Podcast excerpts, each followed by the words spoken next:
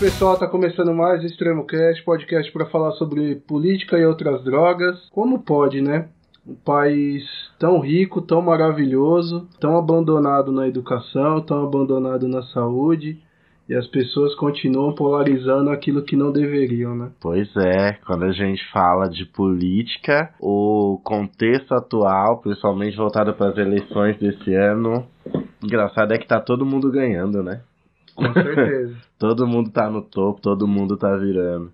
E quando a gente fala de outras drogas, é que parece que as coisas estão voltando para 2018, porque a forma como as pessoas estão discutindo política no busão tá assustador, cara. eu, Michel Rodrigues. E eu, Will Ferreira. E hoje, infelizmente, nós não temos a presença de Fábio Reis, que foi fazer uma lavagem né? O bichinho coitado, ficou entupido a semana inteira e pro dia das mães ele quer aproveitar. Vai voltar um pouquinho. Ele vai voltar um pouquinho mais enxuto. Com certeza. É, brincadeiras à parte, Fábio, a gente te ama, tá? Mas a gente não vai deixar de te lascar no, nos episódios. Vamos fazer mais, na verdade. e hoje a gente tem uma convidada ilustre, né? Mais um dos seletos convidados que a gente tem. E eu vou falar aqui o currículo dela, então vocês, assim como eu, vão ficar é, impressionados. Ela é mãe, moradora do Campo Limpo, graduada em comunicação social, jornalismo pela Universidade de Santo Amaro Unisa, intérprete de Libras, que isso é muito raro para mim, educadora popular e cofundadora da produtora de jornalismo da, de Quebrada, Periferia em Movimento, co-idealizadora. Tudo bom? Oi, tudo bem? co-idealizadora da Rede de Jornalismo das Periferias e do Fórum de Comunicação e Territórios Integrantes e integrante da Escola Feminista, agora Abia Yala. Uhum. Isso, Abia Ayla. A gente vai falar hoje com a Aline Rodrigues. Faltou uma coisa nesse currículo. O que, que, faltou? Que ela é maravilhosa. Ah, que ela é incrível, sabe? Isso faltou nesse currículo. Nossa, a gente agradece demais você estar tá aqui, Aline. A Aline eu já tenho que trazer ela para as coisas aqui faz tempo. É, faz tempo que eu quero conversar com ela mais pra gente poder bater um papo. Eu tô muito feliz que a, apesar de estar acontecendo ainda de forma virtual, mas que a gente conseguiu, né, estar aqui para bater esse papo. Eu sei que vai ser mais uma vez uma virada de chave aí para muita gente que vai acompanhar esse episódio. Então a gente já começa agradecendo demais, Aline, você tá aqui, de verdade. Ah, eu que agradeço. Eu também estou feliz de ter dado certo e realmente a gente tem tentado, né, uma prosa, uma prosa formal, né? Porque na informalidade a gente troca umas figurinhas já faz um tempo. Isso. É muito massa essa oportunidade, né, de a gente trocar essa ideia. Ainda vamos jogar videogame juntos, inclusive, né? Sim. Sim. Entre as pendências. Não, mas eu aposto que só não aconteceu tudo isso por causa de uma desculpinha esfarrapada que inventaram, que é a pandemia, foi, né? Pior que foi, foi, foi, foi uma, uma desculpinha esfarrapada que inventaram. É, só pra atrasar esse encontro aí, mas a gente vai burlando, mas, né? Como a gente aprende desde cedo que se não tem um caminho feito, a gente faz, né? Se não tem o melhor jeito de fazer, a gente cria junto, enfim, vai criando as alternativas. E cá estamos, né? é verdade. Mas fala um pouco mais de você, para além disso, assim, dos seus processos. Como que tu, como se construiu tudo isso, né? No, no seu processo, a história de vida de quem está construindo na quebrada, acho que ela é tão, tão importante às vezes mais que o próprio currículo, né? Com certeza. Então, fale aí como que foi, né? Como que foi sua trajetória para chegar aí, né? Com tanta coisa. Ai, puxa, é. Essa, quando, sempre que pedem mini bio, né? É um, é um dilema, assim. Eu nunca tenho certeiro, assim. Eu, eu tiro uma coisa, coloco outra, eu falo, ai, será que é isso? Aí passei para vocês, eu falei, ah, mas não sei se é bem isso que eles queriam. Eu, eu passo por isso também, sabia? O mais importante é que você também. não colocou nada de Harvard. Porque aí não. fica meio suspeito, viu? Não, é, não, não, não, não forço na mentira para não, né? para as pessoas acreditarem. Então faz de conta que eu sou tudo isso aí que você leu. Nossa, eu, mas eu passo muito por isso também. Quando me pedem, eu falo, tá, o que que faz sentido? Será que faz sentido deixar isso aqui? Ah, mas acho que talvez não. Aí às, às vezes eu falo, ah, vou mandar um que já tá pronto. Aí você fala, ah, mas uhum. esse que tá pronto não tem isso aqui que faz sentido para essa próxima. Eu fico num puto dilema também na hora de decidir o que mandar. Ai, gente, é dramático. E até pouco tempo eu não tinha, inclusive, a foto, né? Porque daí é uma, um dilema é o, a mini bio e outro dilema é a foto. E eu nunca fui muito boa de ter boas fotos, de tirar selfie, eu sou péssima, inclusive. É, pelo menos acho, né? Eu, eu, me julgo assim. E então também é um outro drama a escolha de foto. E há pouquíssimo tempo eu renovei minhas fotos. A foto que eu usava em tudo quanto é canto, mandava para tudo, tudo quanto é gente, é uma foto que minha, minha irmã tirou, né? Ela trabalha, ela é fotógrafa e tal. E, a, e agora, recentemente, eu renovei, né? As possibilidades de foto, enfim. É, mas aí tudo isso para dizer, já, já começar um pouco contar de mim, né? Porque eu trabalho com comunicação já há muito tempo. Mas isso não quer dizer que eu sempre fui essa pessoa, né? De frente das câmeras, de desenvoltura, de muitas amizades, de quem chegava no lugar já chegando, né? Chega chegando, marcando presença. É, foi muito aos poucos mesmo, né? Que eu fui me fortalecendo nesse lugar. Na infância eu era aquela menina, né? Insegura, reservada. Sim. Ainda sou um pouco dessa reservada, mas muito na minha, assim, né? Insegura mesmo, assim, de si. Então não era quem uma pessoa que eu gostava muito dessa evidência, né? Disposição, e falar na frente lá, né, na escola, tal, apresentação e tal. Mas curiosamente, algo caminhava assim, né, para me dizer que era para eu experimentar viver da comunicação, porque mesmo reservada, mesmo muito na minha sempre, me achando muito tímida, né, é, eu acabei sendo oradora, né, na escola no ensino médio eu fui oradora. Na faculdade eu fui oradora também. Já observavam em mim, assim, que, que tinha alguma coisa da comunicação interessante. Eu fazendo uma análise, né, assim, hoje eu penso nisso. Mas eu ali dessa época não, não avaliava isso não, assim, não concordava muito.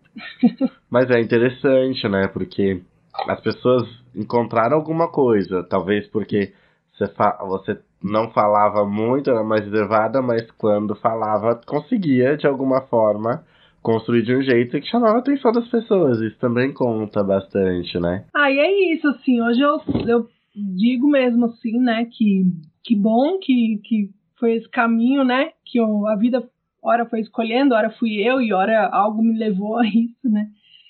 Mas eu gosto muito do que eu faço, acredito muito no que eu faço, né? acredito muito na comunicação, principalmente trabalho com jornalismo, mas eu acredito na comunicação de uma forma mais ampla, né? No poder da comunicação para mudança, para autoconhecimento, para muita coisa boa, assim. Mas também, infelizmente, para muita coisa ruim, né? Dependendo da intenção também tem muito poder, né? É uma ferramenta muito forte, né? É, infelizmente, para as coisas negativas é o que mais se destaca, né? A gente vê, por exemplo, é um absurdo que foi a questão do morador de em situação de rua com a mulher do personal trainer. O cara tá sendo exaltado, aí quando você vai ver o currículo do cara, o cara é totalmente errado, ele tá ali numa situação que ele não. que é, é só para fugir dos problemas do passado dele. Ah, eu, eu já disse e repito que para mim essa é uma história bizarra. Não por conta exatamente do que aconteceu, mas pelo que foi transformado. É. Transformaram isso numa coisa que, nossa, para mim, assim, é, é absurdo o ibope que isso ganhou. É, então, mas, mas é, é isso, né? A comunicação é isso. Se ela for bem feita, coisas desse tipo não deveriam ser exaltadas, né? Mas é. quando é feita por um lado né, publicitário da coisa. Sim, sim. Ela é, é, uma, é isso, uma ferramenta muito forte, né? Aliás, eu acho que é a mais forte, assim, porque Sim. é o que nos, nos aproxima, o que nos, nos liga mesmo. Até, eu acho até que para nós isso se tornar uma ferramenta foi um processo que, que levou um tempo, assim, uhum. né? Porque é, a elite já usava essa ferramenta para fazer, né, tipo, manipular a massa, né?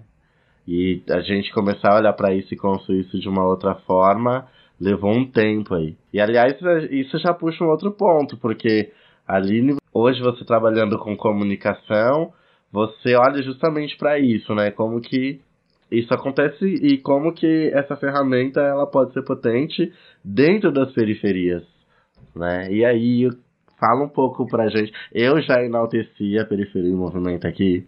Eu, eu não acho que incontáveis vezes. Já citei você, já citei Thiago, já citei a periferia em movimento como um todo, porque pela importância mesmo do trabalho, pela importância da discussão, pela possibilidade de educação que a gente tem através da periferia em movimento.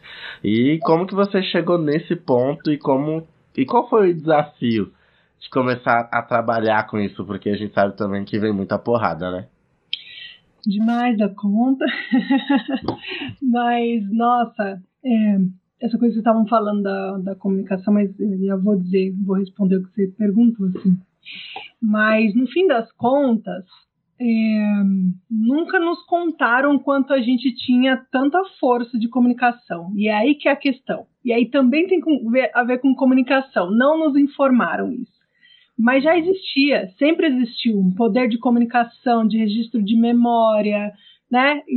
Só que nunca nos contaram isso, né? Nunca valorizaram isso. Pelo Sim. contrário, exercitaram para que a gente, né, nunca percebesse capaz de nada, né? E e aí, a gente, pensando em específico o jornalismo, né?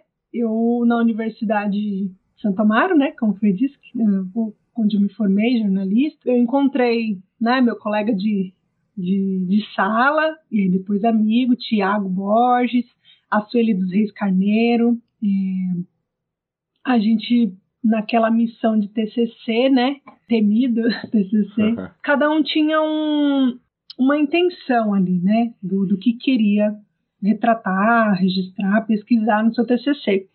E a gente foi conectando uma coisa com a outra, né? Sempre, assim, circulei muito em espaços, né, em ações sociais, né? Sou de, de, formação católica, estudei em colégio católico, e aí tinha aquela coisa da caridade, que hoje não é o meu lugar, né?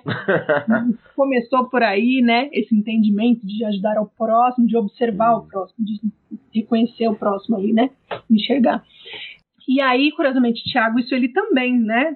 Então, da, da, vieram da, da católica e tal. E aí eu gostaria muito de registrar na, no meu TCC os impactos de alguma instituição que atuava na periferia.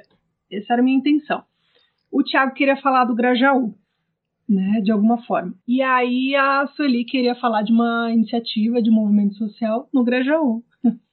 Aí, mais sintonia impossível, a gente se juntou, né? Fizemos a, a, nossa primeira pesquisa juntos. E em como a gente olhava, né? Estudava o jornalismo ali, os, os, os teóricos e os, uhum. né? Os exemplos, os exemplos de sucesso, as melhores mídias, os melhores jornalistas. Eram todas pessoas muito diferentes da gente, que vivenciaram coisas muito, muito diferentes da gente. E o que a gente via registrado no, né, nessas mídias era algo muito distante do que a gente via dos nossos territórios. Os nossos territórios eram resumidos a lugares violentos, né? Sim. Lugares de escassez, é, lugares de pessoas carentes, né? Esse termo também a gente abomina, a gente desde sempre fala sobre ele, né? Quanto ele é grave, né? Então a gente surge nesse lugar de, de fazer um jornalismo diferente, que nos humanize, né? Gente, uma vez o Thiago consolidou numa frase assim, e é algo que a gente adotou, né? É, que a nossa força é essa: se nos desumanizam, a gente radicaliza na humanização. É, é, o que a gente se propõe na periferia em movimento. E a gente põe a gente no centro da discussão, no centro do, dos saberes, né? No centro das pautas, é um movimento contrário. É, eu estava fazendo uma análise até pro, pro assunto de hoje, em cima de um filme que eu assisti, que é inclusive a indicação que eu tenho para hoje, né? Que é A Menina que Roubava Livros. Hum. E, e, a analogia que eu fiz foi o quê? É, a gente sabe que a mídia nazista na época foi uma mídia que soube muito aproveitar a comunicação para colocar as informações, até o ponto de falar que a história estava errada, e aí você vê a queima dos, dos livros, e que aqueles que reportavam de maneira diferente, aí no caso aqueles que eram fiéis ao que estava acontecendo de fato no nazismo, eles eram, eles eram perseguidos. Então, assim, essa propagação, ela realmente ela é estratégica, ela vem de muito tempo. É, é desqualificar a periferia tanto na grande mídia e aí depois desqualificar a comunicação da periferia como mídia, uhum. né? Para falar, ó, a gente está propagando. E agora, né, nesses últimos quatro anos, a gente vê isso. É, professor de história tá errado. É, Nossa, bombardeados o tempo todo. Constantemente. Então é isso. É, o desgaste ele já vem lá de trás. E quando a gente começa a tomar conta da, de determinados espaços, Aí é aquilo que você falou, a gente tem que radicalizar para permanecer nesses espaços. Essa coisa que você falou, né, que vocês falaram do não reconhecimento, e, e é tudo uma estratégia mesmo para se manter como as coisas estão, né, o status quo, assim, né, desvalorizar. E aí a minha crença é, né, que uma, uma ação de desvalorização é, no fundo, um medo. Perfeito. Porque homogeneizam a periferia, nos colocam como os, né, tudo a mesma coisa, como estratégia mesmo, né? Pra gente não, não perceber que cada um tem uma força complementar e, meu, quando a gente junta, a gente faz a mudança, assim, né? E, inclusive, é também central na periferia em movimento o registro da mobilização social, né? Quando as pessoas se juntam para resolver alguma, alguma questão, algum problema. A gente sempre fala que a gente não cobre o buraco na rua, e quando, né, surge um buraco na rua e o pessoal não tá conseguindo passar, assim, a gente não vai cobrir. Até, né, não, não, não, não é o nosso foco. Mas quando a população, meu, faz mó cota que esse buraco tá aqui o pessoal tá tendo que desviar, é só uma hora o carro vai, outra hora volta, assim, não dá pra passar tudo de uma vez porque tem um buraco. O pessoal mobiliza, aí sim a gente vai registrar. É essa força de mobilização, né? E curiosamente o nosso nome diz muito isso, né? Periferia em movimento. É esse movimento pulsante, né, o tempo todo da quebrada, né? E essa coisa do desafio, né? Porque a gente tem agora, vai fazer 13 anos. E nem sempre a gente, pela quebrada, foi reconhecido, inclusive, também. Né? Ah, não, a família, gente. Sabe quando é que minha família começou a entender o que eu fazia? Quando uma vez eu fui entrevistada pela Globo, numa oficina, Nossa. vendo no Céu Paz. Parece, tá parecendo a gente. Nós estamos passando por isso nesse exato momento. É. O Extremo Cash apareceu na Globo, as pessoas estão valorizando super. A gente já tem um ano que a gente está fazendo podcast. E o povo acha que a gente está brincando. É. Vocês veem, olha só como essa mídia tem o poder de. tem a habilidade de comunicar, né? Uhum. É, é isso, assim. É um padrão estabelecido em que as pessoas estão acostumadas a acessar essa informação, né? E então elas acessam às vezes a periferia em movimento ou nem acessam ainda, né? É, mas a Globo é muito tá ali no dia a dia, ela conseguiu entrar numa, na rotina das pessoas. Sim. Né? E a Globo e outras tantas que acabam sendo uma reprodução de intenção ali, né? Muito, muito semelhante. E, e é muito doido a gente disputar esse imaginário. Agora, uma conquista incrível assim, que a gente teve agora, por exemplo, é inclusive sair da internet. Agora não, né? A gente vem no movimento de, de, de online e offline desde sempre, né? Mas, na minha opinião, é muito simbólico, porque a gente está agora com telas, totens nos hum, comércios da periferia, hum. disputando com o da Datena na TV, sabe?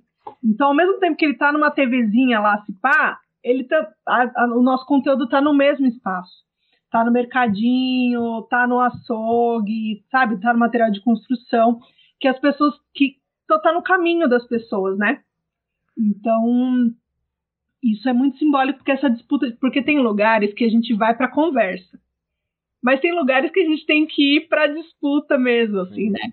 Para queda de braço. Então, com o Datena eu não quero um quadro no Datena da Previr Movimento. Eu quero que as pessoas parem de dar ibope para ele e olhem os nossos totens, sabe? Recebam o nosso conteúdo no Zap, né? Então acho que tem, tem esse lugar assim muito difícil porque tem pessoas que são mal intencionadas e não e sabem o que a gente está fazendo, sabem da nossa força e desvaloriza de propósito. Mas tem pessoas que estão num universo tão diferente da gente que realmente não entendem não uhum. entendem o que, que, o que a gente faz é jornalismo. E a gente já entrou em, em brigas muito grandes, assim. Hoje, na Periferia em Movimento, eu sou a pessoa que circula para dialogar com diferentes públicos, né, que se relacionam com a gente. E aí, apoiadores, e aí, pessoas que acessam, que já ouviu falar da gente, chama a gente para a universidade, sabe? Então, diferentes públicos, assim. E, e escolas, então, bem variado, né? E é muito louco, assim, como tem gente que é o tal do bugar, né? Buga, assim, num, num saco que, que, que, a gente faz, né? É, é, jornalismo porque saiu do padrão. E quando sai do padrão, a pessoa se perde, né?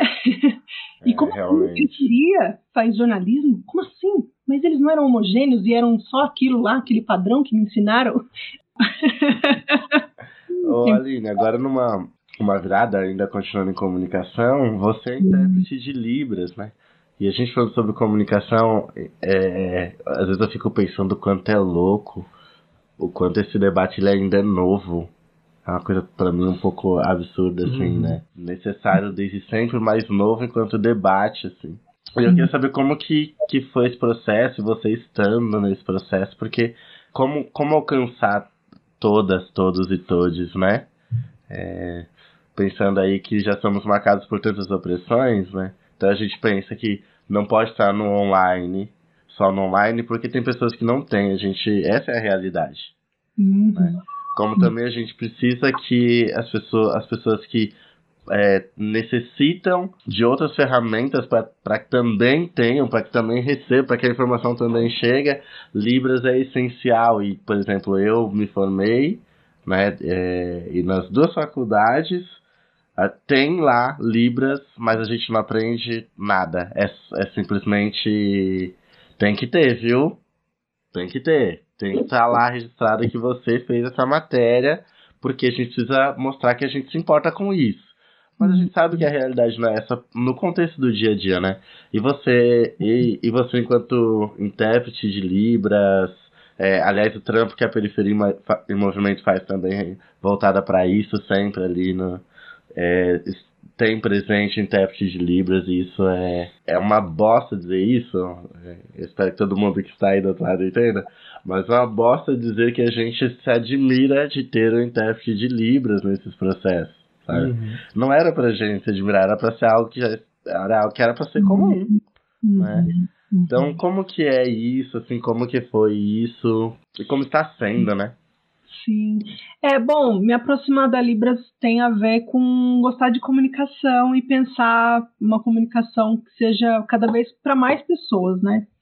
Então eu já estudo Libras há mais de seis anos, né? Atualmente eu não estou fazendo, né, trabalhos de, de, de intérprete, mas estudo já há muitos anos. Sou ali, né, na medida do possível, militante mesmo, né, da comunidade surda. É, e trouxe, não à toa, né? Trouxe isso para Periferia em Movimento, uhum. fiz aí essa, né? Mano, precisa, precisa, precisa. Se alguém esqueceu, eu tô lembrando aqui de novo. Vou dar até um furo de reportagem para vocês. Um, né? Olha, né? exclusiva. Michel. Paga, paga, paga, paga, paga, paga, paga. A exclusiva. Hoje foi dia de muita emoção para mim, porque a gente conseguiu colocar no nosso site aquele bonequinho que faz as libras, né? E que identifica o texto e, e traduz para libras. Mas também para pessoas que têm dificuldade de visão e que você põe ali um contraste ou amplia ou, né, a letra. Hum. Então tá lá no site, hoje foi colocado, né? E a gente ainda vai falar mais sobre isso até falei, eu falo, ah, isso aqui precisa de um editorial, hein? Vamos falar sobre isso. Nossa, eu espero que todo mundo corra lá pro site da Periferia em Movimento. Vamos lá, vamos compartilhar. Pra, aliás, para servir como exemplo para outras iniciativas como essa. Sim, e eu acho que é, é isso, né? Toda luta ela é mais lenta do que a gente gostaria. A gente tem pressa, a gente tem urgência, né? Mas é comemorar cada passo. E aquele negócio de, meu, chegou até aqui também, não vamos voltar mais não, agora tem que ir para frente, né? e pensar a comunidade surda na sociedade é muito recente.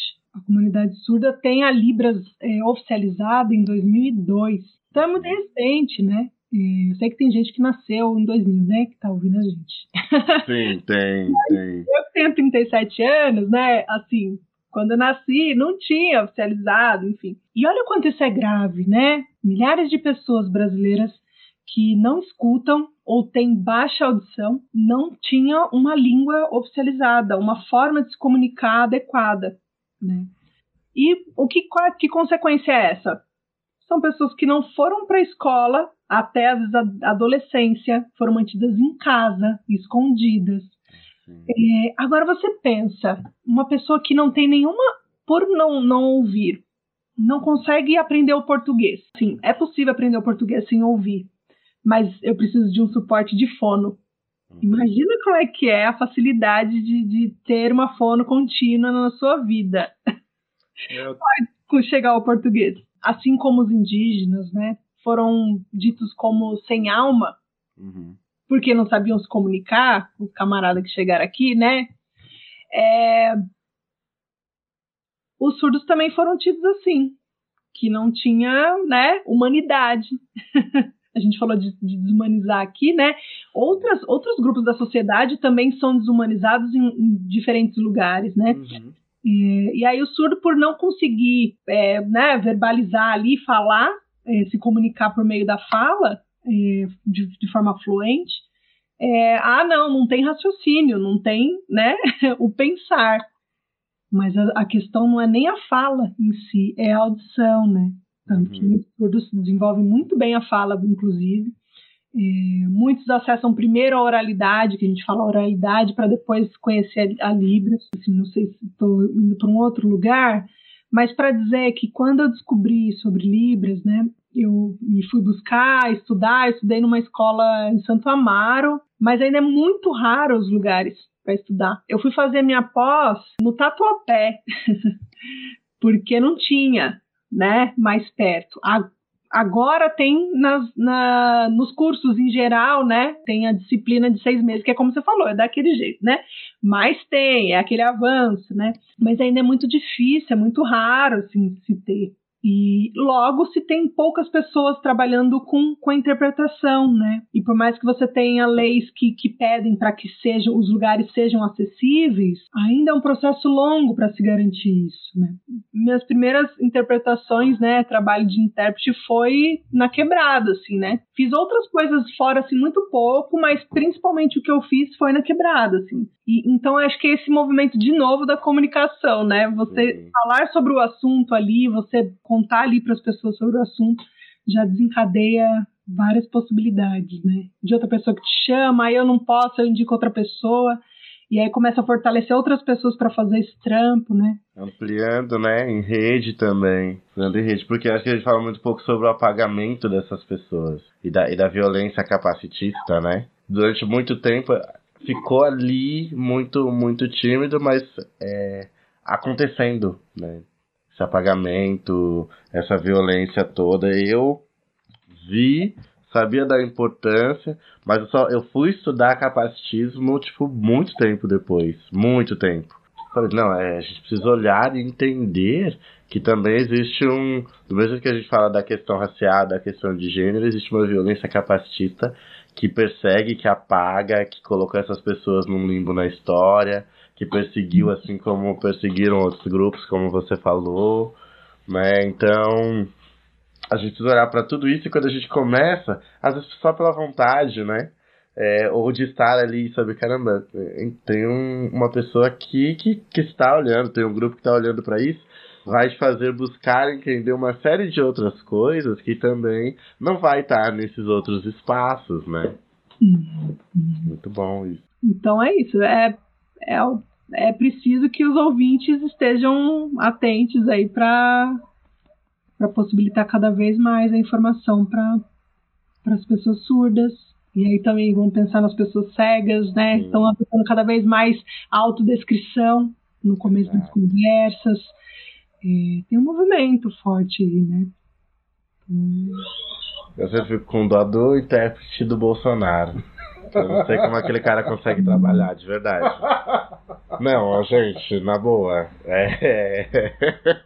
Não é só de jornalismo, uhum. não é só da comunicação de livros que a nossa convidada é, trabalha, né? A gente tá falando também que ela é uma escritora. Sim, agora a comunicação com as crianças, né? É uma outra vertente. É outro patamar. Nosso convidado é outro patamar, é, né? É outra coisa. Não, é, eu não tenho nem roupa para receber essas não. pessoas, cara. Não tenho. Meu guarda-roupa é limitado, não tenho. E aí, como que tá esse processo, né, do livro? É, o nome do livro é meio sei lá o que. Mas agora eu quero entender essa construção. Como assim uhum. meio sei lá o que? Aí eu quero aproveitar e vou jogar uma outra pergunta aqui, porque desde que eu comecei a ver ali os primeiros primeiras movimentações. Como que foi e como está sendo o processo da Helena, né, nessa construção do livro? Isso eu também eu quero saber. Massa. Sabe que minha irmã, ela fez as fotos, né? Falei que ela renovou minhas fotos e tal. E aí ela fez um post, porque ela, né, tem um perfil dela, trampa com isso, e ela fez um post com minhas fotos com a Helena, né? E ela falou um pouco sobre, sobre a minha pessoa tal, e uma das coisas que ela falou é sobre essa criança interna, né, que eu tenho, assim, hum. E que eu cultivo, mantenho viva, né. Então, eu acho que é a partir desse lugar, assim, que, que vem essa o querer escrever para crianças, assim. Eu sempre fui a que trocou muita ideia e troca muita ideia com as crianças. Eu sempre estou na disposição para brincar, para conversar, para ver o que, que elas pensam sobre a situação, né, que a gente está, para rir, para né, tirar um, um, sorriso, assim, e para trocar sorriso, né, que eu me divirto muito. Então, antes de ter Helena, eu já, já tinha essa vontade de escrever para criança. Ah, eu sonhava, puxa, fazer um, escrever um livro para criança. Mas não tinha um, um tema exato ainda é, me vinha muito a oportunidade de registro da memória, principalmente da minha mãe, que eu perdi muito cedo, né? Com, com 13 anos. Então, alguma coisa de registro, enfim, é, me, via, me vinha essa vontade nas reflexões de, de querer ser mãe e ter registro, né, dessa referência de maternidade, tá? Então, tinha esse, essa vontade nesse lugar. E aí, meu, quando eu fui, quando eu tive a Helena, aí só reforçou à vontade, né? Porque a gente, ela desde pequenininha, a gente apresenta para ela livros, gibis, né? Conta história, né? Usa oralidade, assim, é, para contar coisas para ela. E, e, hoje, todo dia antes de dormir, a gente lê, lê um livro para ela. E nessa rotina, eu me aproximei das, de todas as possibilidades, né? De, de literatura infantil e fui aprimorando, refletindo mais e, e, sendo atravessada por essa escrita, né, por essa ilustração, porque também o livro infantil e assim, uma parte é 50% texto, uhum. 50% ilustração, assim, né? A ilustração com, faz essa, essa acolhida assim da criança em envolvimento. Né? E aí para daí eu chegar nesse lugar assim, mas fui adiando, ah não, mas será que eu consigo? Será que eu vou chegar numa história legal? Será que né, faz sentido? Será que as pessoas vão gostar? Aquela dona impostora, né? Uhum. Impostora que leva a gente lá pro, pro adiamento dos sonhos todos, né? E tinha a ver também com um projeto muito assim, né, meu, algo que eu ia ter que arriscar sozinha, né? Mas aí um dia veio, veio a situação, né, de escrever o texto. Posso contar rapidinho esse? Não, fique à vontade, é isso que a gente ah, quer saber, aliás. né? É o título do livro, inclusive. Bom, uma amiga querida que vocês conhecem, pelo menos sei que o sim, a Elânia Francisca, né? A gente tinha uma, uma reunião e aí ela mandou um áudio e entre outras coisas ela falou que tava meio, não sei, não sei, estou meio assim, sei lá, tal, né? E é alguém que eu gosto muito, assim, né? Que eu tenho grande preocupação, cuidado, carinho, assim. Então me atravessou quando ela disse que não tava bem e a gente não conseguiu fazer a reunião. Naquele mesmo dia eu quis escrever, que, que aí a escrita ajuda muitas vezes para elaborar algumas coisas. É. E aí me veio, na, me veio essa vontade de escrever sobre o, o que ela disse que estava sentindo. E foi no mesmo dia que eu sentei e escrevi a primeira versão do livro. Já com o título, inclusive. Nem sei lá o quê. Mas já faz aí, acho que quase dois anos que eu escrevi. Foi o começo da pandemia. É isso que eu ia perguntar, se foi durante a pandemia. Pois foi, foi. Uma reunião online, nossa. E, e aí eu vou descobrindo, né, que entre escrever um texto e publicar um livro é um caminho, né, de muitos detalhes, de muita dedicação. Então eu fui aos poucos, aí me aproximei, né? Já conhecia a ilustradora que é a Zerlô, ela é grafiteira, e aí nunca tinha ilustrado um livro infantil, mas eu pensei nela, assim, por, por gostar do trabalho dela. E aí ela topou, a gente começou a se falar, e aí pensar, na, meu, imagina, e esse trecho, o que, que você imagina, né? E eu dando algumas viajadas assim, e ela, puxa, não, isso aqui faz sentido, e, e, e foi trazendo ideias é, até a gente chegar às ilustrações, né, que estão hoje, né, no, no livro. É, depois eu descubro que, meu, eu sou jornalista, as pessoas, né, quem me conhece mais assim, sabe que eu sou jornalista, que eu falo com adulto em geral, falo com os adolescentes num outro lugar, né, mas a minha escrita sempre foi mais para adulto, né, principalmente. Sim, sim. Então, que fé que vão botar no que eu vou falar, assim, né? Tem um livro infantil, assim, como é que eu vou mobilizar as pessoas para quererem um livro meu, né? E eu não fiz essa reflexão sozinha, né? Veio a Judias, que manja muito da comunicação também, de pensar comunicação nas redes, né? E ela trouxe esse lugar ali, você antes de contar que tem um livro, você precisa falar mais de você. Sim, porque, eu, sim. porque apesar de, estar na periferia em movimento, o meu perfil, se você olhar de, antes de eu começar a falar de mim lá, tinha uns quatro, cinco posts no Instagram, por exemplo. Então era muito ausente, né, de contar sobre o meu lado pessoal, nunca fui disso, né? Sim. Mas eu entendi que eu precisava contar para as pessoas de onde vinha, que não, não foi do nada que de repente fiz um livro infantil, né? o livro, né? É, exatamente. Então tinha uma construção natural, assim, né, de longa data, e que chegou a esse momento de eu pensar, né, estruturar uma proposta de livro. Tem alguns livros ali da, da infância que, que, que eu fui resgatando, inclusive, né, tinha sumido da memória. Mas nesse movimento eu fiz também esse mergulho é, minhas referências, né, dos livros infantis, dos desenhos, mas também de outras coisas que que tem a ver com o que eu penso hoje, né? Enfim, né? Isso, isso é muito interessante, porque uma das coisas que eu acho que, que quando eu, eu vi isso, eu falei, caramba, a gente vai lançar um livro. E é um livro infantil. Porque a primeira coisa que você pensa é, alguma coisa voltada para comunicação, alguma coisa voltada. E também a importância de entender que, tipo, nós fazemos parte de vários movimentos e trampos, mas nós temos outros processos, né? A Lili está lançando um livro, não é a Periferia em Movimento que está lançando um livro, tá? E isso é muito importante, né? Porque quando eu vi, eu falei, caramba, é a Aline, sabe? Eu, eu conheço tantas potências em tantas coisas e, e, esse trampo e um trampo infantil, nossa, vai chegar num lugar fantástico, incrível assim para as crianças. E também porque a gente precisa é, falar sobre isso, né? A importância da literatura, a importância de ler para as crianças, de também de que as crianças também participam de todos os debates, que elas também estão vivenciando as mesmas coisas que a gente estamos vivenciando, mas percebendo da forma delas. Então, eu, eu, eu, sempre acho que comunicar com as crianças é algo fantástico. Eu já ouvi, eu ouvi de algumas pessoas essa conexão, né? E, e é o que eu gosto dos livros. Os, os livros que eu mais gosto, pensado para as crianças, são os livros que também conversam com os adultos. Uhum. A Helena tem uns livros aqui que eu falo, ah, que bobinho, mas tudo bem, é para criança, sabe? Eu uhum. tive que, já algumas vezes eu me peguei nesse lugar, assim, não, mas tudo bem. Pra Helena faz sentido, para ela envolve, para ela, né, tem humor, para mim não. É, mas tem os livros, gente, que quando eu vi, assim, já me emocionei. Quando eu vi, eu já viajei junto. Então, que essa construção que eu não tô sozinha, né? Acho que vem a Zerlou com a ilustração, que faz toda a diferença com, com isso que eu tô dizendo também, de conexão das pessoas com, com o livro.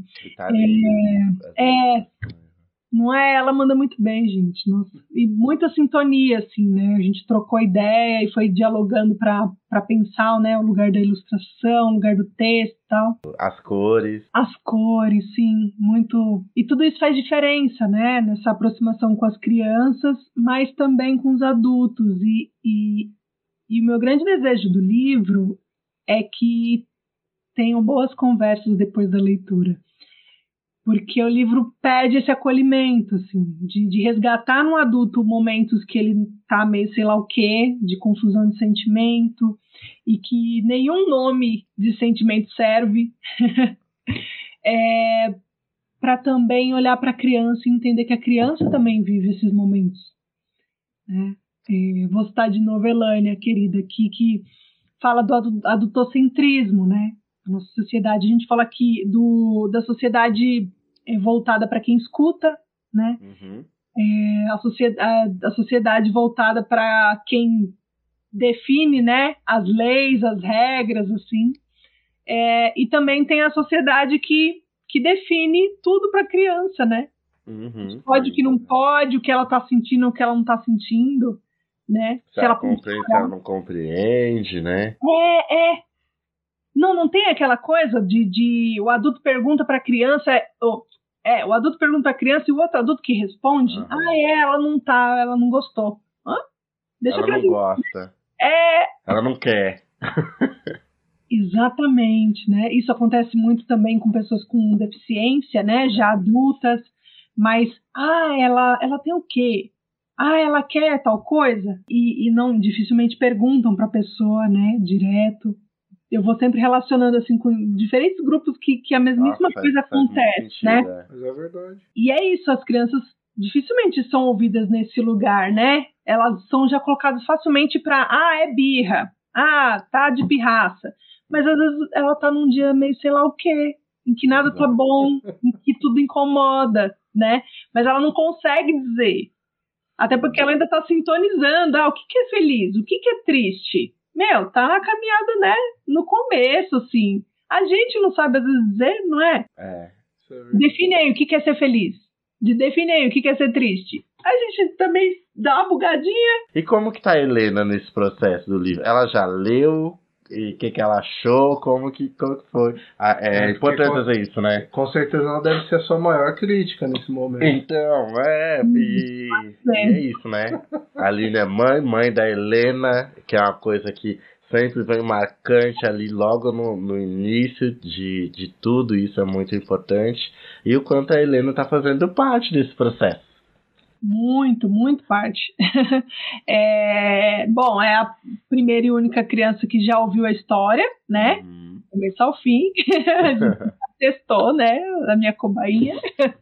de faz sentido, de né, ver alguma, algum sentido no que está sendo dito.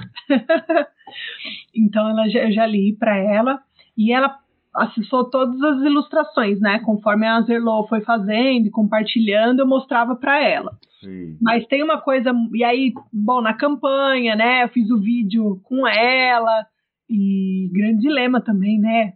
Aquela coisa da exposição da criança, enfim, e conversei sempre se ela queria ou não, mas ela super topou e. Ah, mas ela tava super à vontade. Realmente.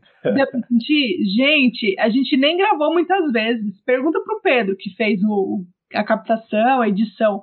A gente gravou acho três vezes. Aí o Pedro falou assim: a gente né, gravou, assistiu, ah, mudou um pouquinho, muda aqui, mas eu errando ali, né? Em geral, assim.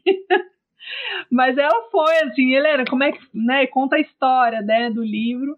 E ela se virou, com uma, falando com a mão e tudo, assim, parece eu, inclusive.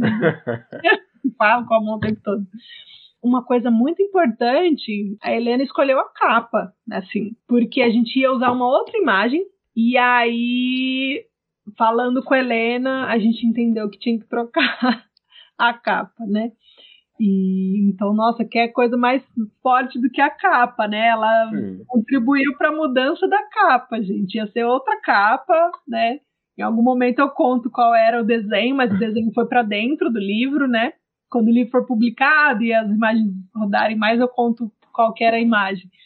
Mas olha só que, que força, assim, muito simbólico ela ter sido responsável pela mudança da capa, entre outras coisas. Esses dias ela falou para mim: ai, mãe, tô, não vejo a hora de ver o seu livro pra gente ler, não sei o quê, né? Então ela tá super fazendo parte, é a consultora, né, do livro. Porque é isso, se a Helena me disser, nossa, mãe, que feio, né? Nossa, mãe, nada a ver essa história. Provavelmente eu não estaria aqui falando com você. a energia da Helena é muito importante para mim, inclusive de me fortalecer para publicar, né? Porque esse adiamento dos sonhos, né, que a gente faz, a criança também, a Helena na minha vida é isso, assim, essa força de, meu, né, coragem para mudar, coragem para fazer, é, coragem para né, pra deixar a preguiça de lado. Depois que eu fui mãe, assim, eu, eu dominei essa coisa da, da preguiça mais, assim, porque é isso, não é só mais por mim, né? Acho que, hum, enfim, muitos aprendizados que dariam um outro papo aqui. e agora, como que as pessoas vão fazer para adquirir o livro, né, diante do processo aí dessa, dessa nova fase? Né? E quando que ele chega? Quando que ele chega? Momento Jabá!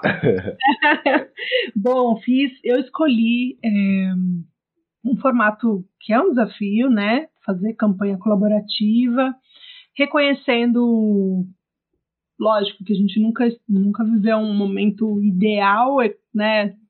Na sociedade, assim, sempre tem os desafios e pensando a minha rede mesmo, né, de contatos, de, de pessoas, mas eu quis fazer de forma colaborativa e arriscar, vendo o que ia dar. Tive um, um grande apoio, né, de divulgação, de pensar isso também, o, como eu ia dialogar, contar o livro. E aí a gente conseguiu, né, acho que depois de 38 dias de campanha, que é uma aventura, é muito intenso de, de emoções, de ficar dando F5 na campanha do Qatar.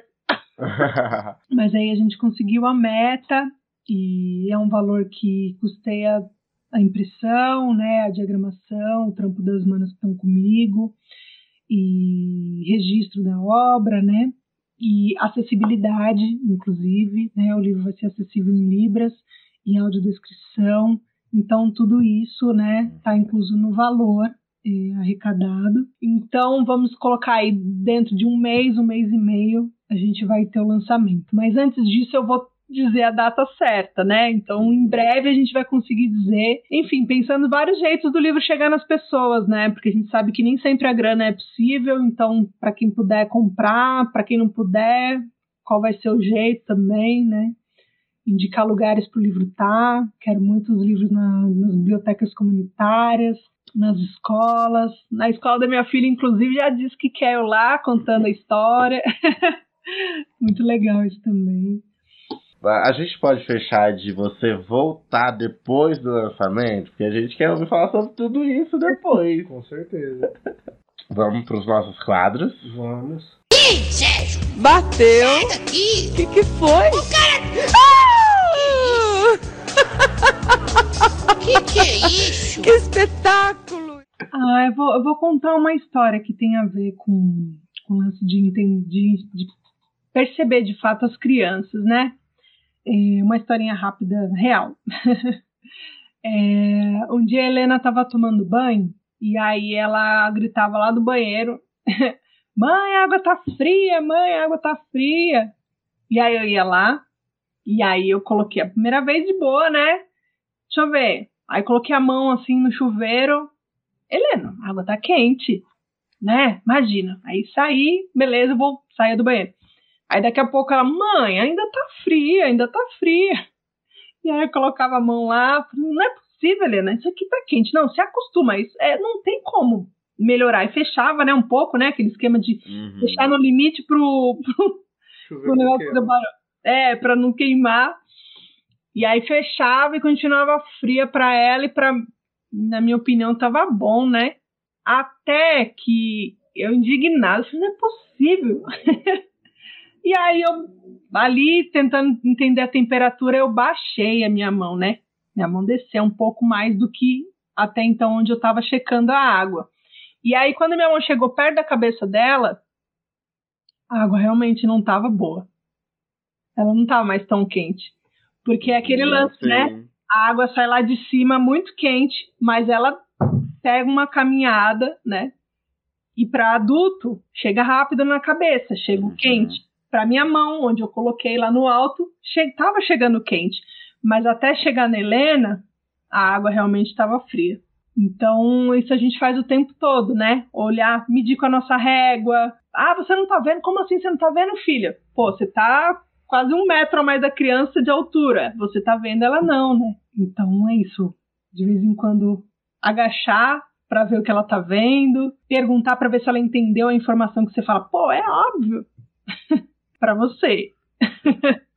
pra criança é de outro jeito, chega com a compreensão de mundo que ela tem, né? Essa é a reflexão do dia. Nossa. Ana Maria Braga, mas. muito bom, muito bom. É real. Como o Fábio não está, então vamos chamar a vinheta, né? É, vamos fazer as indicações. Só quem é de lá. É,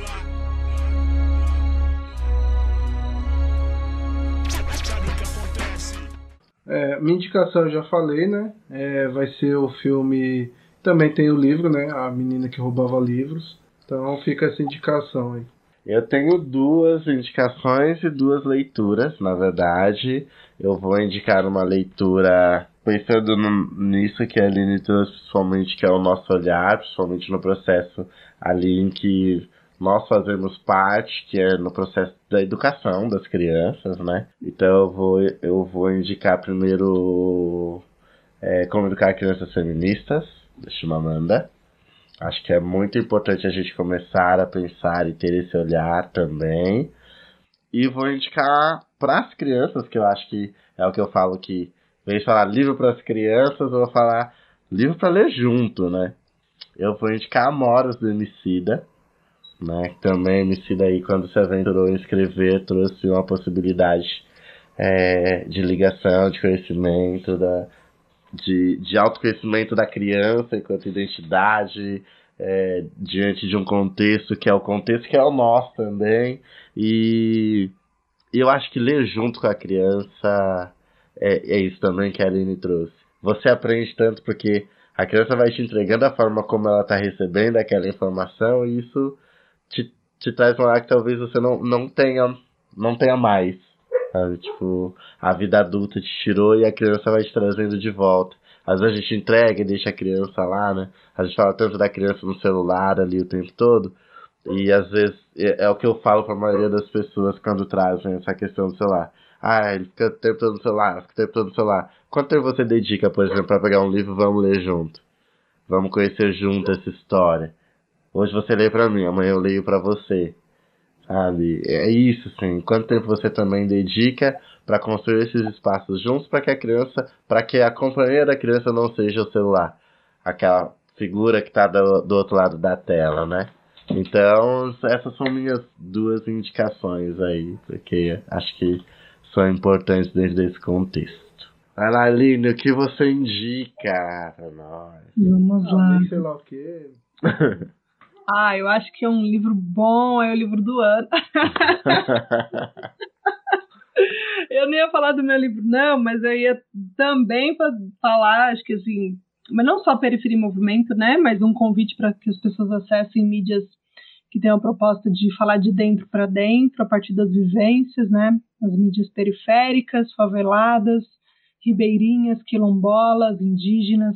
Tem muita mídia sendo criada, e, e mantida com muito desafio, muita dificuldade. Tem um pessoal do coletivo Jovem Tapajônico, no Pará, que, que distribui a comunicação. Nessa, nessa pandemia, distribuiu a, a informação por meio dos barcos, entregando cartas, porque lá a internet não vai e volta, a internet simplesmente não, não existe. Né, nessas comunidades. Então tem o, o pessoal da na Maré também fazendo comunicação, tem o pessoal do Fala Roça com jornal impresso no Rio de Janeiro, então conheçam né, essas outras comunicações que estão sendo distribuídas nos territórios, que em geral descubram, descubram essas mídias e passem a, a consumir essas versões outras, né, das histórias. Também anotei duas, é, dois livros pensados, né, a princípio para as crianças, mas é isso que o Will trouxe, né? Livros para ler junto. Tem um que me inspirou muito, inclusive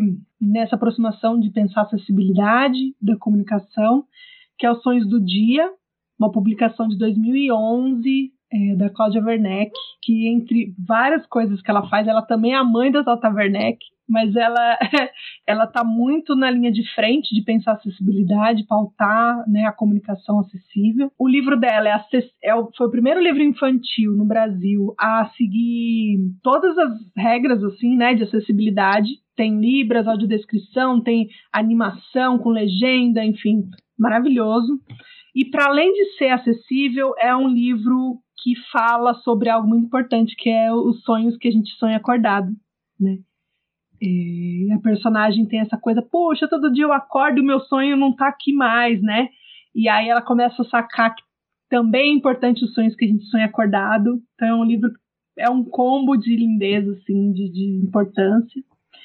E, e aí tem um livro também da, da Lupita Nyong'o, né? É, eu sempre me atrapalho, não. Não sei se eu falei certo, vocês me corrigem. e a Lupita fez o Soul, né? Que é o livro mais lindo. Vocês já viram? Já, já. Ele é lindo. É, todas as páginas, a capa já é encantadora, né? Que a menina olha, parece estar olhando para você e querendo te cumprimentar, te pegar a mão, assim. E o livro da Lupita fala sobre o racismo, né? A menina que acha que a cor dela não é bonita, né? E traz umas sutilezas, né? De comparar, falar da cor da mãe, que é igual a aurora, e nossa, quase falei um tempão de cada livro, assim, mas são minhas dicas aí, minhas sugestões. Sempre falo quanto admiro o seu trabalho, admiro cada vez mais todo o seu corre, muito incrível e realmente isso que o Michel falou. O quanto enriquece para nós, para quem tá ouvindo, ter você aqui falando sobre sua trajetória, sobre uh, o que você está construindo de novo, porque eu acho que isso que é o legal, né? Está fazendo isso agora com o livro, já vem fazendo isso com a Periferia em Movimento. E agora um pouco disso está aqui no No Extremo Cast. Então, muito obrigado por, por essas horas aqui dessa conversa. Gente, muito, muito obrigada pelo convite, pela conversa. Michel, Will. Saio também diferente, sempre de cada conversa é muito bom. É, gosto das trocas, né? E aqui acho que é uma troca muito justa aí. Pude também uh, ouvir vocês e aprender. E somos aí o resultado, né, de muita gente que veio antes da gente e que prepararam o terreno, né, que lutaram é, para a gente estar tá aqui hoje conversando, para a gente se fortalecer e, e, ter argumentos e ter falas, né, como a gente teve aqui hoje. E seguimos aí também passando adiante, né, até é, para falamos aí das outras gerações que estão vindo aí, que já estão aí marcando muita presença, né, dando a sua contribuição. Um grande beijo, né? E estamos encerrando, né, Michel? Infelizmente. Logo, logo a gente tá junto de novo, né? Hum. Então é isso, pessoal. Muito obrigado. Não deixe de acessar nossas mídias sociais: Facebook, Instagram, YouTube, é, Spotify, Google Podcast. A gente também vai deixar as mídias da Aline disponível na descrição dos nossos episódios. E da Periferia em Movimento, porque se você não, ainda não acessa. Eu quero foto. Eu quero foto na minha mesa agora de você acessando lá, acompanhando. Porque é nossa, isso a gente faz parte desse processo. Então vamos lá acompanhar a periferia em movimento também, absorver esse outro olhar, isso é importante. Então é isso, pessoal. Um beijo para vocês, seus maravilhosos. A Maria Gabriela sempre tenta chegar, né? Um beijo, até a próxima. Tchau. Eu sou o Cordeirinho, Jesus é meu pastor. Eu sou o Senhor bendito, no Cristo me salvou. É mentira da barata, ela tem uma perna só.